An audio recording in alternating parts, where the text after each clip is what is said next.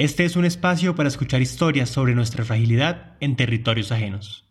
Yo soy Sergio Tapias. Y yo soy Dan Gamboa y esta es una nueva postal.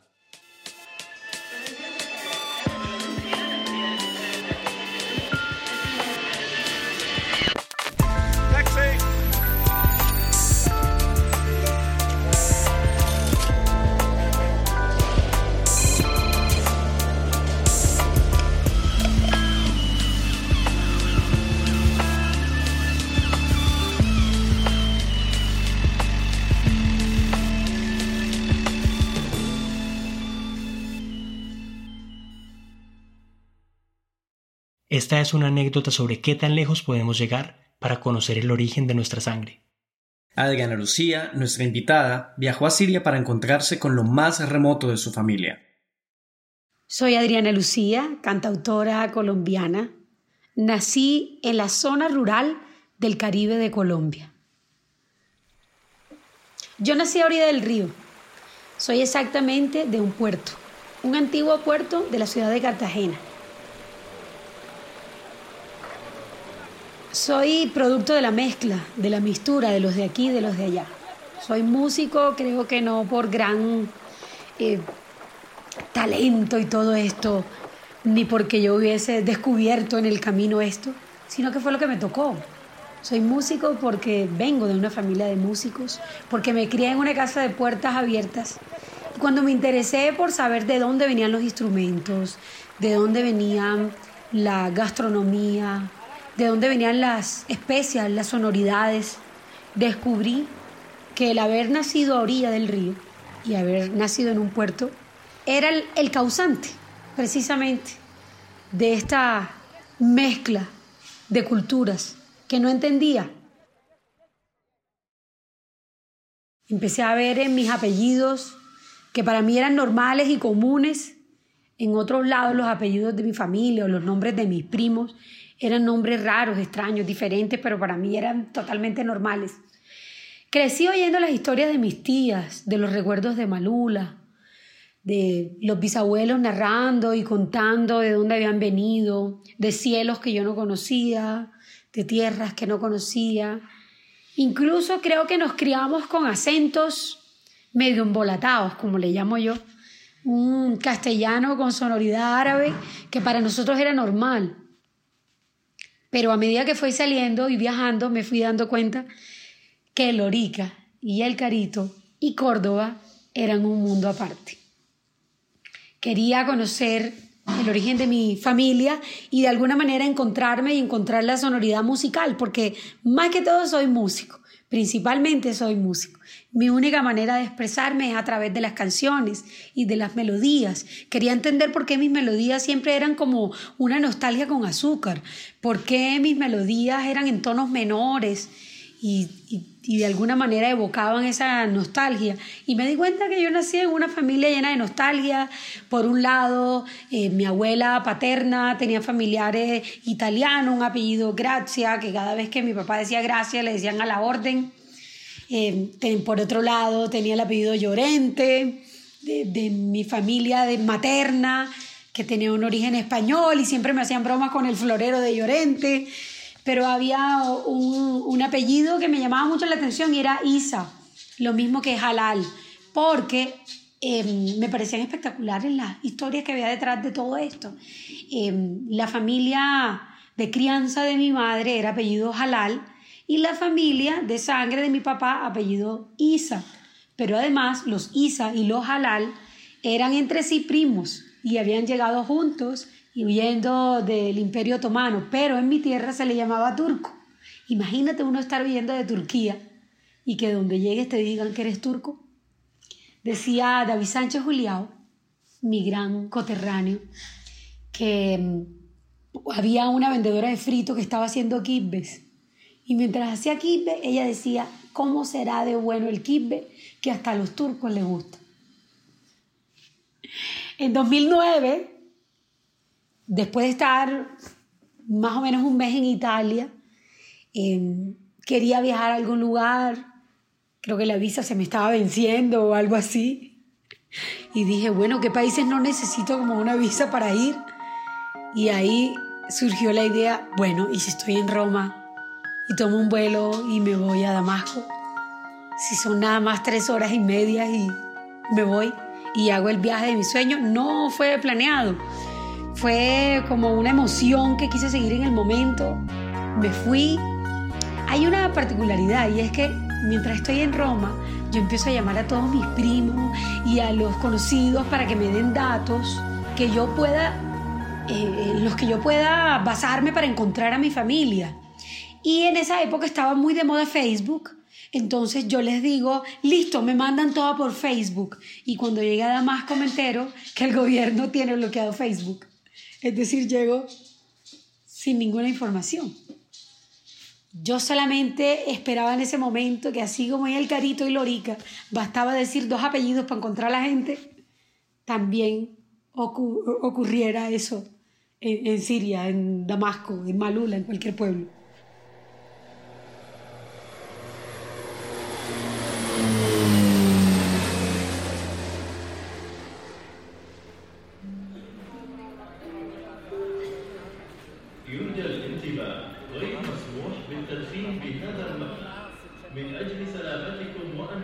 Primer limitante que me encuentro definitivamente es el idioma.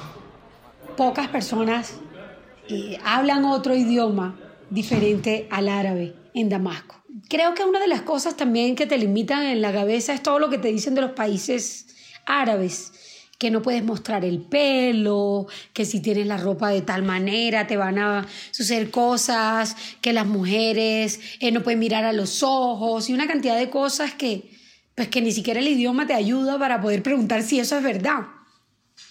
Y mm, llegué expectante, pero lo primero que me llama la atención es que el hotel que he reservado además por internet y, lo veo alucinante con una decoración típica de Amasina, con cortina de terciopelo y toda esta eh, fastuosidad típica de la cultura árabe y me encuentro con una pared. el hotel era una pared una pared, como cualquier pared del centro de cualquier ciudad, sí, como del centro de Bogotá.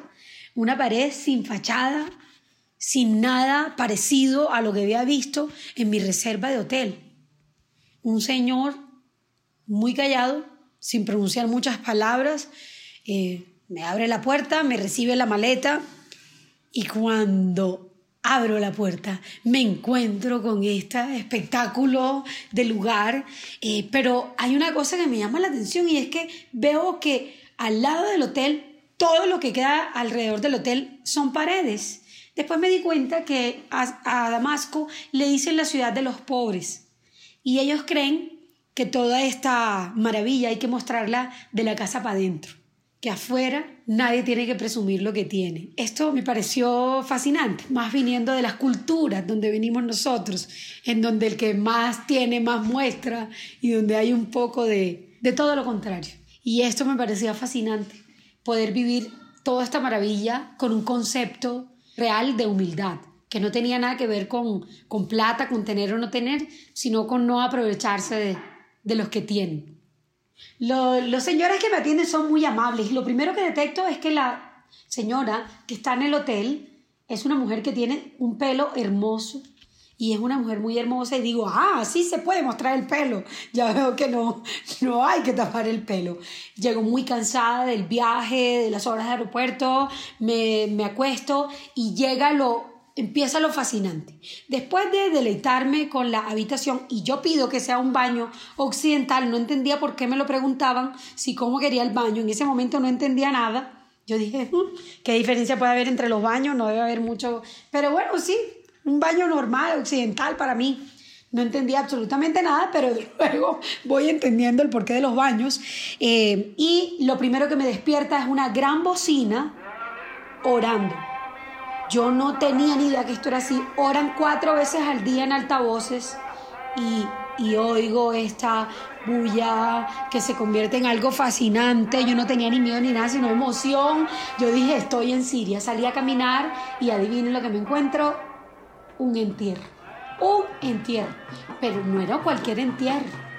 El muerto va destapado. Se ve el muerto Además la caja la cogen de aquí para allá y de allá para acá. Se la tiran, la bailan, le dan giros, es como un gran festejo, pero debo reconocer que me asusté un poco porque van tirando pólvora y como uno le dicen que en Siria, pues en los países árabes una cosa, la guerra, yo dije se desató una guerra y yo aquí no puede ser, pero en verdad era la pólvora de festejo y los redoblantes sonando festejando la muerte. Yo estaba revuelta entre el morbo, la posibilidad de tomarle fotos al muerto, pero decía, no, no, no, creo que eso no está bien visto por Alá, uno andar tomando fotos al muerto. Entonces no sabía qué hacer, pero debo decir que disparé un par de fotos porque no me quería quedar con las ganas de no llevarme la fotico del entierro.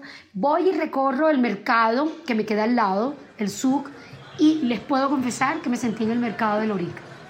Yo veía las mismas especias, los mismos colores. Creo que sentí los mismos olores. Nada más me faltaba el río Sinú para sentirme entre los míos. Em, empiezo a ver por primera vez las personas muy tapadas, muy cubiertas.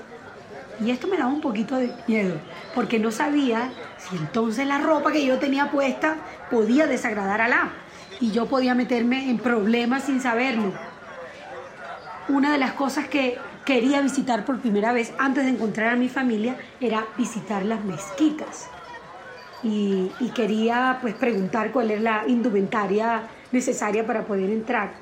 Eh, una de las personas que está ahí en el mercado me ve un poco perdida y se me presenta, me dice, hola, me llamo Abdul, eh, puedo ser tu guía en estos días si necesitas ir a algún lugar.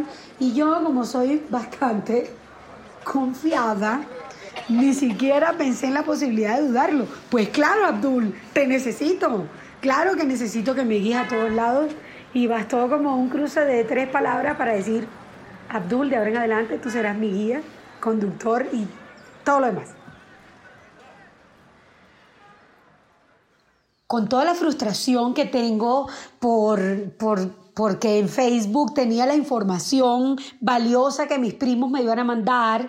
De hecho, le dije a uno de mis primos que le avisara a un tío, háganse de cuenta que es un tío en, no sé en qué generación ya, era como un tío quinto, un tío décimo, no sé, pero era el familiar conocido, Michelle, Michelle Halal, y yo le digo, por favor avísale a Michelle que yo voy a Siria pero como no puedo abrir la información, no sé si Michelle sabe, no tengo teléfono de Michelle, no tengo ni idea cómo me voy a comunicar con ellos. Entonces, pues, Abdul, tú eres mi salvación.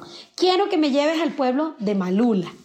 Y me dice, la primera gran noticia es, Malula queda a 40 minutos Así que eso más o menos es una ida en trancón de mi casa a cualquier restaurante donde quiera ir en Bogotá. Eh, y me emociona la idea de pensar que Malula está más cerca de lo que creía. Me fui eh, emocionada. Em, lo primero que, que, llevo es todos los recortes y todas las cosas que me voy acordando, empiezo a anotarlas en un papelito. Todo lo que me acordaba que había oído de mis tías. Y en alguna ocasión oí que una tía me habló de un apellido que jamás en la vida había oído y era Nasralda o Nasralde. No sabía exactamente qué era, pero lo anoté en un papel para que no se me olvidara. Pero debo reconocer que nunca oí ni a mis tías, ni a mis abuelos, ni a mi abuelo, ni nadie mencionar ese apellido. Y empiezo a anotar como cualquier frase que me acuerdo eh, en ese papel. Llegué muy emocionada. Eh, Malula es un lugar fascinante que inmediatamente llegas, tienes que, tienes que quedarte. A ver, yo venía de Italia, de estar un tiempo turisteando, y siempre que uno está en estas ciudades eh, turísticas, tú siempre tiendes como a comparar, esto se parece a Cartagena, esto se parece más o menos al viaje que hice en tal parte, pero me resultaba Malula un lugar que no se me parecía a nada. Esto no se parecía a nada que yo hubiese visto. El pueblo es todo de mármol y agréguenle que está en la mitad del desierto y el desierto es de color arena, entonces es como si toda la ciudad estuviera incrustada en la arena. Todo es de ese color de la piedra y eso eh, hacía que yo pensara, esto no se parecía a nada, esto no es, no tengo ningún referente, no tengo nada parecido. Yo estaba fascinada, nada más viendo la entrada, había unos arcos todo parecía ser tallado. Eh, ¿Dónde podíamos averiguar? Y él dijo, fácil. En este pueblo podemos llegar al cura del pueblo. ¿Cómo así que al cura del pueblo? Si estamos en un país musulmán. No, es que Malula es en su mayoría una ciudad cristiana. Entonces aquí podemos llegar al cura del pueblo. Yo no puede ser. El cura del pueblo, no puedo venir de Lorica a encontrarme al cura del pueblo. Y esto va a ser así de fácil, voy a decir dos cosas y voy a hallarlo, no lo sé. Llegamos donde el cura del pueblo, que a propósito acababa de llegar de Italia, entonces me hablaba en italiano y era muy fácil poderle entender después de tener el oído acostumbrado de más de casi dos meses de estar en Italia. Y él no hablaba Em, inglés, no hablaba otro idioma, sino arameo, que además tenía el agravante que no solamente era árabe, sino arameo, que al, al ser un idioma que no tiene ninguna raíz en latín de nada, pues no es entendible nada. El cura del pueblo nos dijo, dígame qué apellido. Yo le dije el apellido Isa y el apellido Halal. Me dijo, claro, en la esquina es la primera casa de los Isa. Y yo, ¿ya? ¿Así? ¿Voy a encontrar a mi familia así? Con dos palabras. Me fui, mandaron a traer a Adnan. Adnan era el tío, el tío de los Isa, Adnan Isa. Yo no puede ser, este tiene que ser tío mío. Me le tiro encima, lo abrazo. Él es muy cálido, pero como entre que me empuja y me abraza, no entiendo si, si él está molesto o alegre. Y llegó con una persona, me acuerdo del apellido Barguil no recuerdo el nombre, pero sí recuerdo que era el apellido Barguil. Y yo le dije, wow, en mi tierra hay muchos Barguil y además tienen mucha plata. Hice un gesto como moviendo los dedos, haciendo el gesto de dinero. Y él le dijo a Adnan, que era quien me traducía, eh, le dijo, mira, no entiendo nada de castellano, no entiendo nada de español, pero el gesto de los dedos se entiende en todos lados del mundo. Así que supo que tenía en su tierra y dijo, dile a, dile a mis paisanos que me manden, que me manden dinero. No sé por qué hice ese comentario tan tonto, pero eso rompió el hielo y nos reímos mucho em, en ese momento y él me dijo, ven acá, quiero llevarte a la primera casa Isa. Pero como la forma de heredar los apellidos allá es diferente, según como estén ubicados los apellidos, o el nombre, se sabe exactamente de qué generación se es. Y ahí es donde mi papelito, donde yo había anotado el apellido Nasralde o Nasralda, me di cuenta que era Nasralla. Y los Nasralla, Isa, era exactamente los que había encontrado. Este es el momento crucial de Adriana Lucía. Después de haber recorrido decenas de kilómetros en su improvisada aventura y de llegar a este pequeño pueblo incrustado en las montañas, supo que estaba a pocos metros de saber el origen de su propia historia, una historia que había comenzado décadas atrás en algún remoto río de la costa caribe colombiana. Entonces era una cosa fascinante, en menos de cinco minutos, diez minutos, ya estaba en la primera clase, en la primera casa Isa hay una cosa que me llama la atención y es que me parecía que la casa era muy pobre. Algunas puertas no estaban en buen estado, em, el piso no, era muy bonito, había unas paredes que estaban medio rotas. Yo no entendía, me parecía que no correspondía como las personas con las que hablaba a la casa en donde estaba, que parecía una casa más bien eh, destruida por el tiempo y ellos estaban divinamente vestidos, perfumados, no, no. Y yo dije, bueno, debe ser que acá la, esta es una costumbre, la casa no es muy importante, no sé, repararla, pero no, no podía atar cabos de nada. Luego eh, empezaron a llegar todos los familiares, aquí está la familiar de Colombia, eh". Entonces decían, claro, eh, nos contó, yo no sé cómo entrar, bueno, sí sé cómo, como hay jóvenes en todas las familias y hay aplicaciones para todo, desbloquean su Facebook y ahí pudieron encontrar que un familiar de Colombia llegaría a Malula, pero además ese familiar no era cualquier familiar, era una cantante. y entonces, adivinen qué, todos empezaron a decirme que cante en arameo, ¿no? No me acuerdo cómo se dice que cante en arameo pero me iban traduciendo y yo empecé a cantar y todos bailaban, aplaudían. Eh, una de las cosas que más me encanta es cocinar, entonces me pusieron a machacar ajo, me pusieron a hacer pan, aprendí a hacer una cantidad de, de recetas, pasé todo el día con ellos y al final me contaron que esa casa donde estaba era la primera casa Isa, que ahí no vivía nadie, sino que la conservaban desde muchos años atrás y por eso era una casa que yo veía así de rota y de vieja. Era una casa en donde se reunían todos los domingos la familia y yo justo llegué un domingo. A los pocos minutos llegó el tío Michel y eso cambió todas mis expectativas porque además Michel empezó a hablarme en español. Hola Adriana, Adriana, qué felicidad, estás aquí. Y fue muy hermoso escuchar a alguien hablar del otro lado de la humanidad.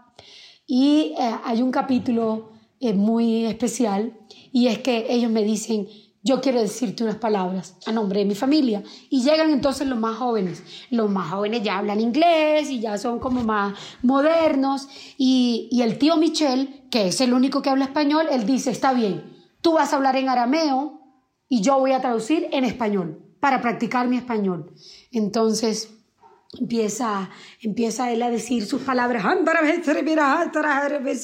y el otro decía que yo, Adriana, sentirme muy contento porque tú estar visitando familia.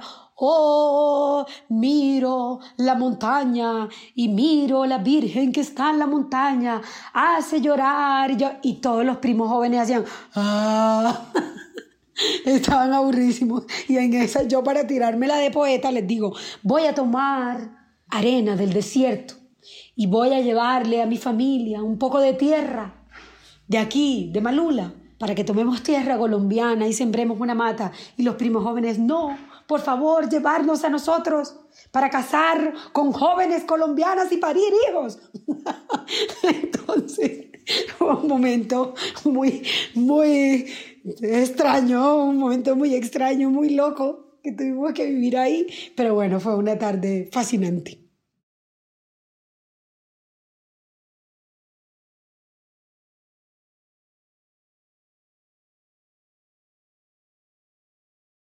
Mi propósito está eh, cumplido, en, mi propósito se cumplió como en un día. Y yo había dejado la reserva por 10 días porque pensaba que la búsqueda iba a ser un poco más compleja. Entonces digo, bueno, ya conocí a mi familia, estos días voy entonces a pasear, a turistear, voy a conocer otras cosas, eh, además también me gustaría conocer ya las otras familias, las esposas de, los primos de, y efectivamente mi tío Michel me cuenta que él vive en Damasco, y que quiere presentarme a toda su familia y resulta que vimos, el hotel está muy cerca de su casa también. Eh, no, esto es, es, como si lo hubiera planeado. Eh, y empiezo a pasear. Entonces, los días, los días siguientes voy a Talmud, que en, en, español es Palmira, el pueblo. De hecho, es como de los principales pueblos destruidos por la guerra. Y esto me, me impacta mucho porque el, el haber estado ahí, el haber como vivido tantos momentos ahí y luego cuando se desata la guerra darme cuenta que es el primer pueblo que destruyen, pues es, es un golpe emocional muy fuerte. Me fui como tres horas eh, por el desierto y debo reconocer que viví varias cosas particulares. Una, yo soy de esas que orina cada 15 minutos, pero pensaba, ¿dónde lo voy a hacer aquí en el camino? ¿Qué va a pasar? ¿Y qué pasa con esos famosos baños que no son como los baños que yo tengo? Pero no me puedo aguantar tres horas y media por el desierto, además en una carretera recta, recta, recta, el mismo paisaje, exactamente todo igual. Y yo le digo, Abdul, ese mar que se ve al fondo, ¿qué mar es? Y él me dijo, ese mar que se ve al fondo se llama espejismo, porque ahí no hay ningún mar. Entonces yo ahí descubrí que estaba ya enloqueciéndome tres horas de ver lo mismo y estaba, había empezado a ver el mar. Le dije, no, ya no puedo aguantar más, necesito entrar a un baño. Eh, paró en cualquier pueblo de por ahí donde yo podía entrar y efectivamente me encontré con el terror occidental, un baño de Siria. Qué cosa tan tremenda. Era un hueco, es un hueco en el piso, en donde ni siquiera hay papel, sino que hay una manguera. Qué momento tan angustiante. Eh, yo que me, pues viajo mucho por carretera, dije, no puede ser, ya entendí por qué lo del baño. Em, me sentía como una loca, pero también empecé a pensar unas cosas locas. Decía, ¿y si alguien me desaparece por aquí? ¿Y yo me, quién me va a encontrar? ¿Cómo van a saber que yo estaba en un baño aquí? No, no, empecé a pensar las cosas más locas de este mundo. Volví, llegué a este lugar tan fascinante. Y una de, de, de las cosas que me pasa, empiezo a ver a muchos árabes vendiendo dátiles y yo amo los dátiles, entonces me parecía fascinante todo, o sea, era la propia tonta mirando un dátil.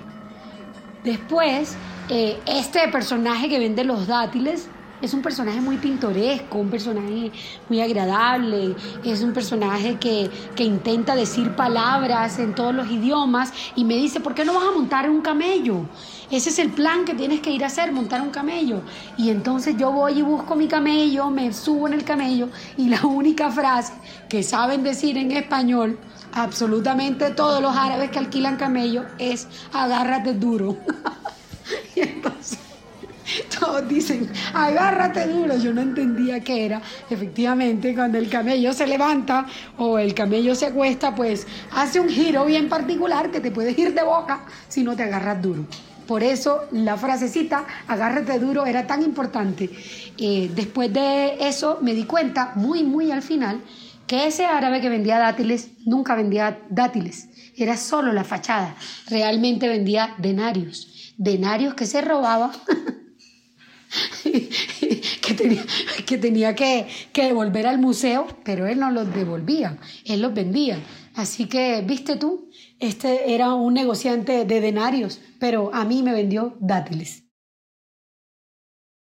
Empezó a darme un dolor de muela esto es terrible lo que estoy diciendo y quita cualquier romanticismo de este paseo, pero empecé a sentir un dolor de muela. Y ustedes saben lo duro que es un dolor de muela. Es una cosa terrible. Y me duele la muela y yo empiezo a decirle a todo el mundo que me duele, que me duele, señalo y me dicen, no te preocupes, ya te tenemos un remedio. En ese momento trae como un trago anisado parecido algo al aguardiente pero es algo que se pone en agua y cuando se pone en agua se vuelve blanco. Y me dice que haga un buche de eso y me lo ponga en el lugar del dolor yo no podía creer que un dolor de muela que nunca me da me diera en pleno desierto en Tadmud, en Siria. Entonces me traen eso, hago el buche y no se imaginan, se me durmió, se me durmió como toda la cara y como el cuello y como la muela tres días. Yo no sé qué fue lo que me dieron, pero eso era una cosa que me quitó todos los dolores y además me dijo, tómate esta pastilla. Y como ya yo les he dicho lo confiada que soy, pues me tomé la pastilla. Se me quitaron absolutamente todos los dolores que tenía. Yo dije, esta pastilla es tan buena que me tengo que llevar esa caja de pastillas para Colombia. Como sea, me la llevo. y, me la traje. Cuando llegué a Colombia, yo vivía en ese momento, mi roommate era un primo médico y le dije, necesito que me ayudes a ver esto en árabe, lo que sea. Empezamos a traducir, a buscar. Pues háganse de cuenta que me tomé dos ibuprofeno, dos acetaminofén, dos, o sea, dos de todo lo que se puede imaginar. De vaina no me intoxiqué yo en ese desierto, pero eso sí, quedé sin dolor, no solamente ese momento, sino todos los 10 días que estuve en Siria. Después de todo eso volví a Damasco, pude, ver, pude ir un par de veces más a Malula, verme con nuevas familias, cada vez que llegaba había un primo nuevo, un tío nuevo, eso sí, siempre alrededor de la comida.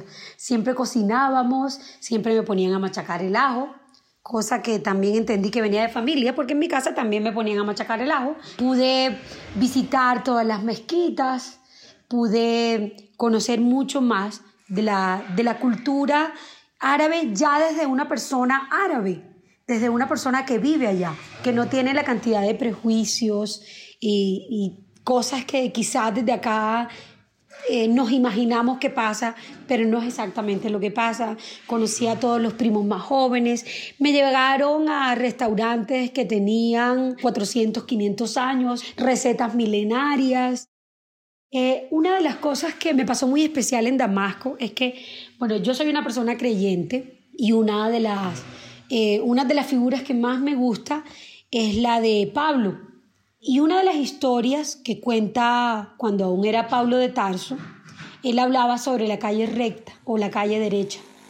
Siempre había leído eso, pero nunca le había puesto atención. Un día en Damasco me di cuenta que todas las calles son curvas, solo hay una calle recta. Y entendí que sobre esa calle recta había caminado Pablo y justo llegaba a la casa de Ananías. Y como creyente que soy, pues me estremecí mucho cuando me di cuenta que estaba caminando sobre la, una, la única calle recta y eso quería decir que próximamente iba a ver la casa de Ananías. Efectivamente, llegué a la casa de Ananías, ahí estuve, no era como como, como vivir otro estado espiritual de alguna manera, estar ahí y el, hay una, había como una casetita eh, de souvenirs al final de la, de la visita a la casa y el señor que estaba ahí atendiendo se dio cuenta que yo hablaba eh, castellano, que hablaba español y me dijo, hola, ¿cómo estás? Quiero que me hables en español, estoy estudiando español. Y justo hoy hice un examen y quiero mostrártelo para que tú me digas si está bien. Sacó su examen y era la camisa negra de Juanes.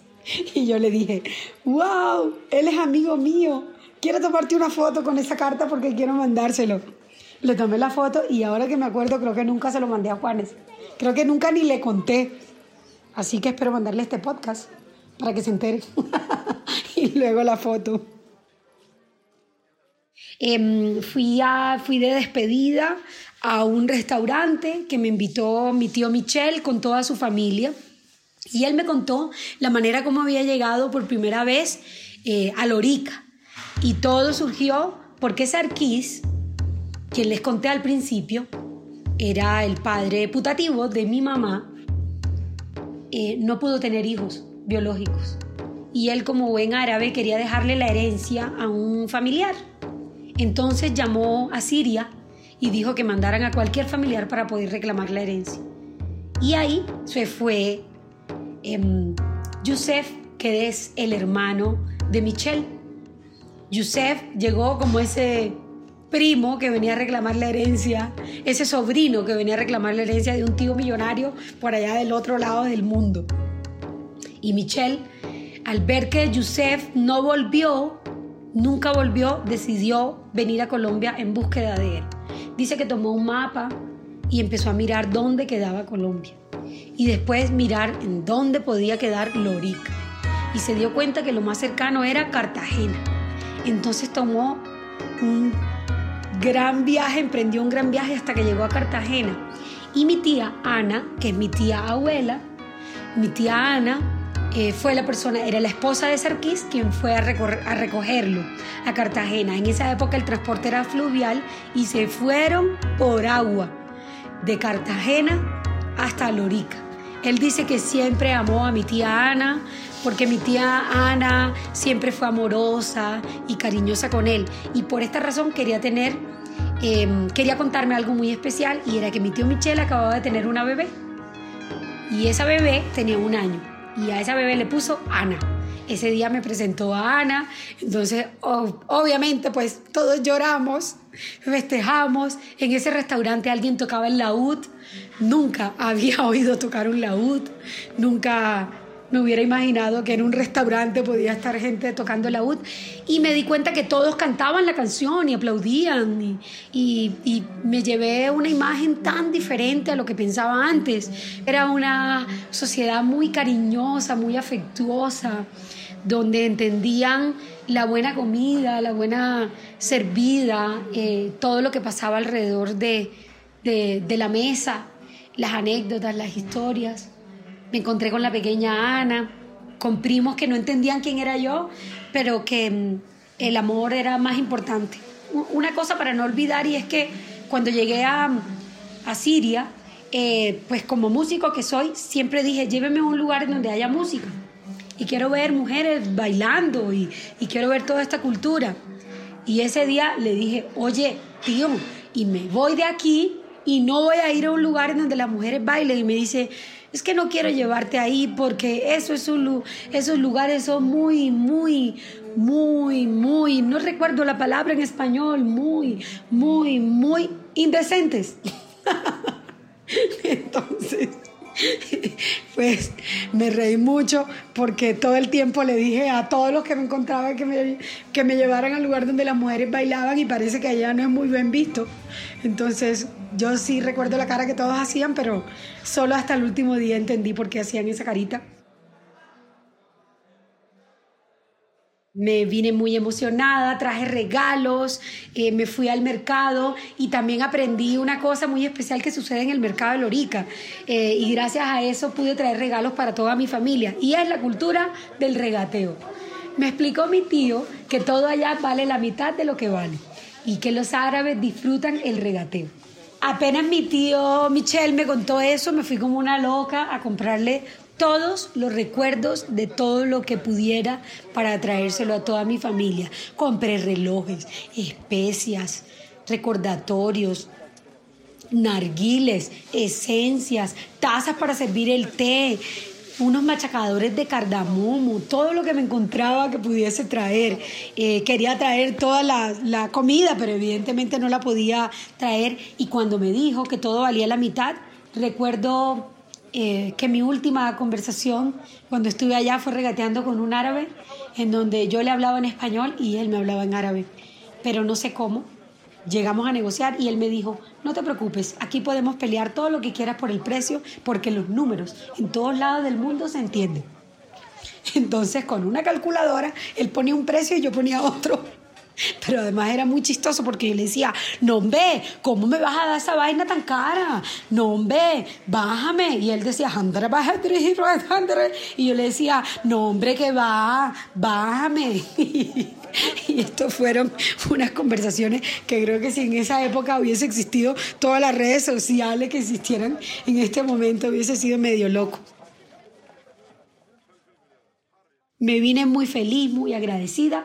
Traje mi poquito de tierra que recogí de Malula y a cada una de mis tías se lo entregué, a mis primos y diría que es el viaje más fascinante que he hecho toda mi vida. Me encanta viajar, amo viajar, amo descubrir las culturas propias, me encanta quitarme todos los prejuicios eh, preconcebidos de una cultura, todo lo contrario, me gusta ir y conocer su música, su origen y, es una manera también de encontrarme a mí misma y de entender que el universo es más pequeño de lo que parece, que todos somos de aquí y de allá y que los ríos y el mar son las puertas que nos comunican con el mundo.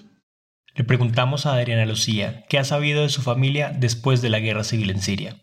Bueno, después de todo esto desató la guerra, eh, muy seguido, muy ahí, muy seguido de mi viaje.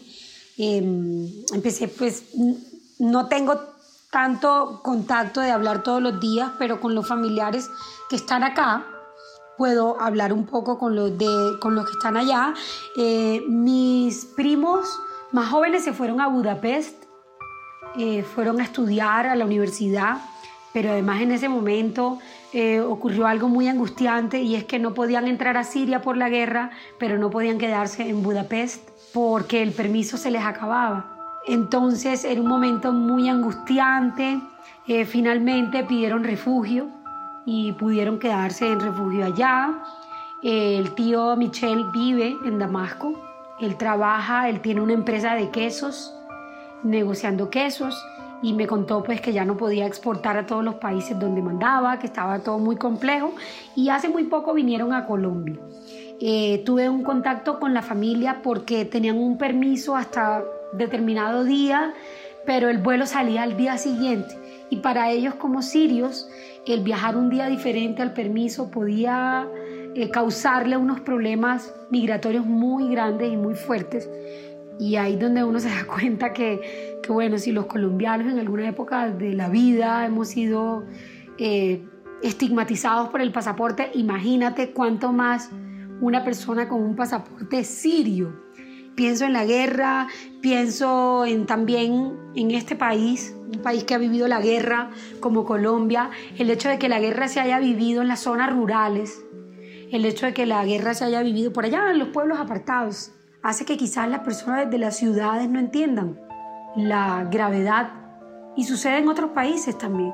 En muchas ciudades permanecen como si nada pasara, mientras los pueblos más pequeños se van destruyendo un poco.